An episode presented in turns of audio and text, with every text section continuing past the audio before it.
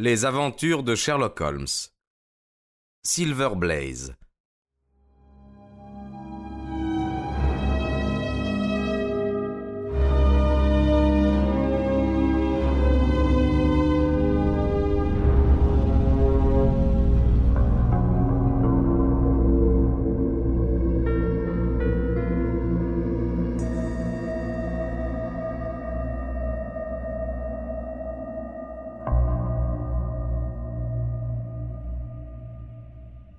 Nous mîmes tous pied à terre, à l'exception d'Holmes, qui, absorbé par ses pensées, restait étendu dans la voiture, les yeux immobiles et fixés sur le ciel. Ce fut seulement lorsque je lui eus touché le bras qu'il se leva en sursaut et descendit à son tour.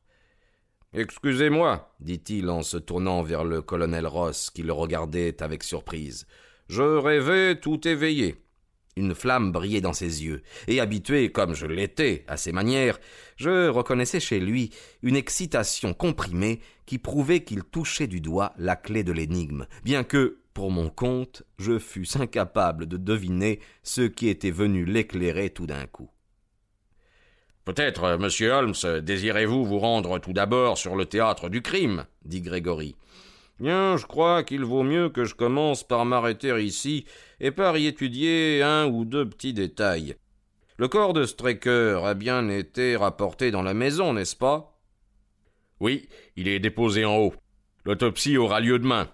N'était-il pas depuis plusieurs années à votre service, colonel Ross? Parfaitement, et je n'ai jamais eu qu'à me louer de lui. Je pense, monsieur l'inspecteur, que vous avez fait un inventaire de ce qu'il y avait dans ses poches au moment de sa mort. J'ai mis tout cela dans le salon, et si vous avez envie de le voir, oui, oui, j'en serais bien aise. Nous entrâmes dans la première pièce et nous nous assîmes autour de la table du milieu. L'inspecteur prit alors une petite boîte de fer blanc fermée à clé et en sortit quelques objets qu'il étala devant nous.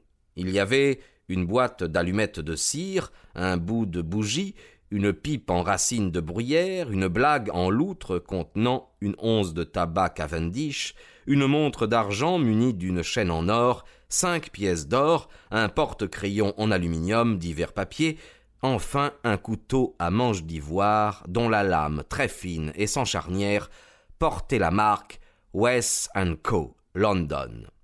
Voici un couteau bien bizarre, dit Holmes en le prenant et en l'examinant attentivement. Je suppose, en voyant ces taches de sang, que c'est celui que le malheureux avait encore dans la main quand on a retrouvé son cadavre. Watson, regardez le don, car il rentre bien certainement dans votre spécialité. Oui, dis-je, c'est ce que nous appelons un couteau à cataracte. Je m'en doutais.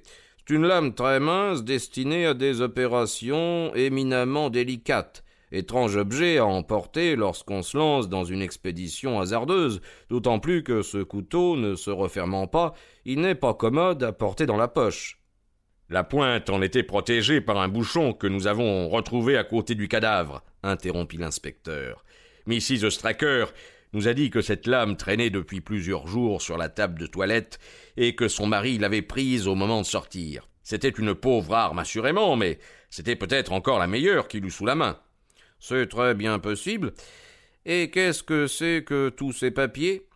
Trois d'entre eux sont des factures acquittées de marchands de fourrage, un autre est une lettre dans laquelle le colonel Ross envoie ses instructions, enfin ce dernier est une note d'une madame Lesurier couturière, Bond Street, au nom de monsieur William Darbyshire, et se montant à la somme de 1943 francs 75.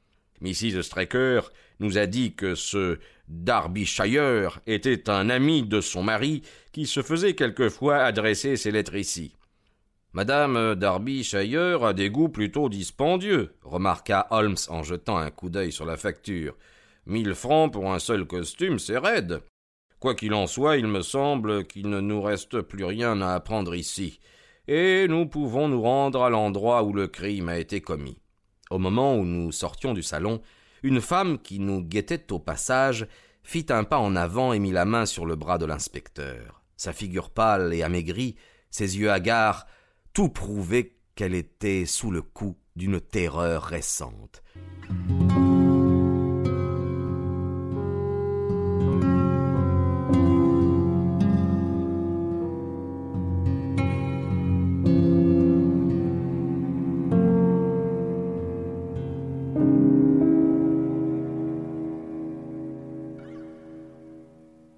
Les avez-vous découverts? Les tenez-vous? demanda-t-elle haletante.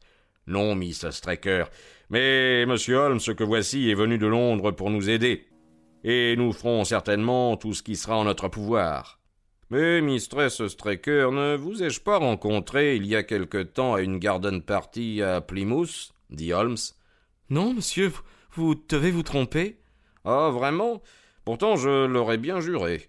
Voyons, ne portiez-vous pas ce jour-là une robe de soie gorge de pigeon avec une garniture en plumes d'autruche? Je n'ai jamais eu pareille robe, monsieur. Ah, alors, euh, il n'y a plus de doute, je me suis trompé et après avoir fait agréer ses excuses, il sortit derrière l'inspecteur. Nous n'eûmes qu'un court trajet à faire à travers la lande pour arriver à la dépression de terrain où on avait retrouvé le cadavre. Sur le bord, nous vîmes la touffe d'ajonc à laquelle s'était accroché le manteau de l'entraîneur. Il n'y avait pas de vent cette nuit-là, n'est-ce pas? demanda Holmes. Non, mais il pleuvait très fort. Dans ce cas, le par-dessus n'a pas été emporté par le vent sur ce buisson, mais il a dû y être déposé. Oui, il était étendu au-dessus. C'est d'un intérêt capital. Je vois là que le sol a été très fortement piétiné. Sans doute il y a eu bien des traces faites depuis lundi soir. J'ai fait placer à côté cette natte que vous voyez, et nous sommes toujours restés dessus. Bien, c'est parfait. Voici un sac dans lequel j'ai une des bottines que portait Straker, un des souliers de Fitzroy Simpson et un vieux fer de Silver Blaze. Mon cher inspecteur, vous vous surpassez. Holmes prit le sac et, descendant dans le creux, poussa la natte de façon à la placer plus au centre. Puis, se couchant à plat ventre, il appuya son menton sur ses deux mains et se mit à étudier de la façon la plus minutieuse la boue piétinée qu'il avait sous les yeux. Oh dit-il tout à coup. Bien, qu'est-ce que c'est que cela? Et il nous montra une allumette de cire à moitié consumée, mais tellement recouverte de boue qu'elle semblait, à première vue, n'être qu'une brindille de bois. Je ne sais pas comment cela a pu m'échapper, dit l'inspecteur d'un air un peu vexé. Il était impossible de l'apercevoir enfoncée comme elle était dans la boue. Je ne l'ai vue que parce que je la cherchais. Quoi Vous vous attendiez à la trouver là? Cela me semblait au moins probable. Holmes retira alors les chaussures du sac et compara les empreintes de chacune d'elles avec les traces imprimées sur le sol. Puis il grimpa sur le rebord de la cuvette et se mit à ramper à travers les fougères et les buissons. Je crains que vous ne releviez pas d'autres indices, dit l'inspecteur. J'ai moi-même examiné le sol avec le plus grand soin dans un rayon de deux cents mètres à la ronde. Vraiment? dit Holmes en se relevant. Dans ce cas, je ne serai pas assez présomptueux pour recommencer ce que vous avez déjà fait. Seulement, avant qu'il fasse nuit, je voudrais me promener un peu dans la lande, de façon à bien reconnaître mon terrain pour demain. Et je vais mettre ce fer à cheval dans ma poche pour me porter bonheur. Le colonel Ross, qui avait montré quelques signes d'impatience en voyant la façon calme et systématique dont travaillait mon compagnon, jeta un coup d'œil sur sa montre.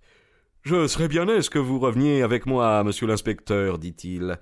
Il y a plusieurs choses sur lesquelles je voudrais vous consulter, et particulièrement sur un point. Je me demande si mon devoir vis-à-vis du public ne me commande pas de retirer dès maintenant Silver Blaze du Wessex Cup. Jamais de la vie s'écria Holmes sur un ton de protestation énergique. Il faut laisser subsister l'engagement. Le colonel s'inclina. Je suis très heureux, monsieur, que vous ayez bien voulu me donner votre opinion. Lorsque vous aurez terminé votre promenade, vous nous trouverez dans la maison de ce pauvre Straker, et la voiture pourra nous ramener à Tavistock. Il s'éloigna avec l'inspecteur, tandis qu'Holmes et moi, nous nous mettions à marcher lentement à travers la lande. Le soleil commençait à disparaître derrière les bâtiments de Capleton, et devant nous la longue plaine s'inclinait en pente douce, teintée ici d'or vif, là d'un brun chaud et coloré, selon que les rayons du soleil couchant tombaient sur les fougères mortes ou sur les buissons de ronces. Mais les beautés du paysage restaient perdues pour mon compagnon, qui semblait plongé dans une profonde méditation. Voici ce que nous avons à faire, Watson, dit-il enfin. Laissons de côté pour l'instant la question de savoir quel est l'assassin de John Straker, et bornons-nous à rechercher ce qu'est devenu Silver Blaze. Eh bien, en supposant qu'il se soit échappé pendant la lutte, ou bien plus tard, où peut-il être allé? Le cheval est un animal éminemment sociable. Si celui-ci avait été livré à lui-même, son instinct l'aurait poussé soit à revenir à Kingspeeland, soit à se diriger vers Capleton. Comment croire qu'il soit resté errer dans la lande? On l'aurait certainement déjà aperçu.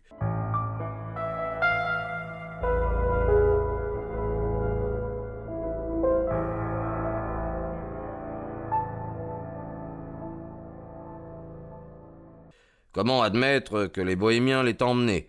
Ces gens-là disparaissent toujours dès qu'ils apprennent qu'il s'est passé quelques mauvaises affaires, car ils n'ont aucune envie d'avoir maille à partir avec la police. Mais qu'est-ce que cela prouve? Ils ne pouvaient espérer vendre un cheval comme celui-là.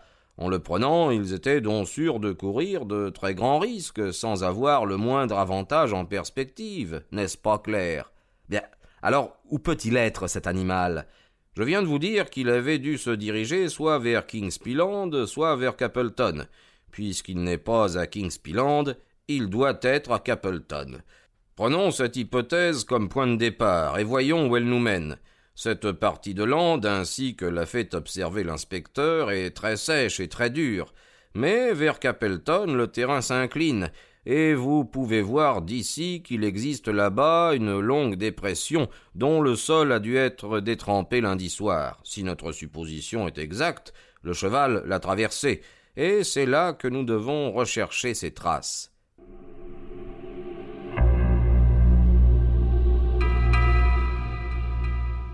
Nous nous mîmes à marcher plus vite, et en quelques minutes nous arrivions au bord de la dépression que nous avions remarquée.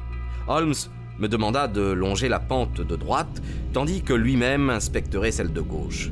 Je n'avais pas fait cinquante pas que je l'entendis pousser une exclamation et que je le vis me faire un signe avec la main.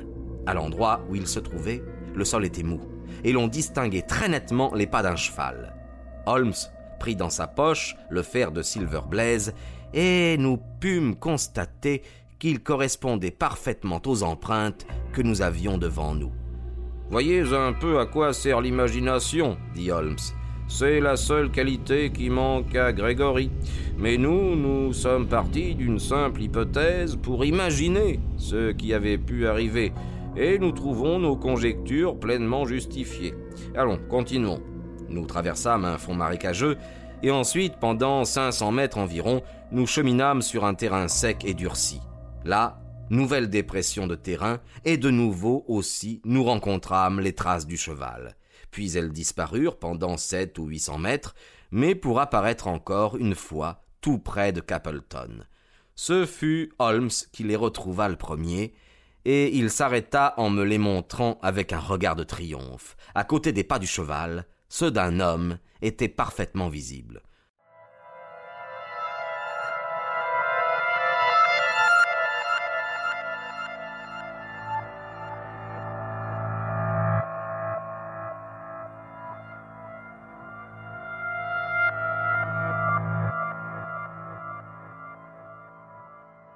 La double piste tournait brusquement en faisant un angle aigu et semblait reprendre le chemin de Kingspeeland. Nous nous mîmes à la suivre. Holmes ne la quittait pas des yeux et sifflotait entre ses dents. Mais il m'arriva par hasard de regarder un peu de côté, et à ma grande surprise, j'aperçus les mêmes empreintes qui revenaient dans la direction opposée. Un bon point, Watson, dit Holmes lorsque je les lui montrai.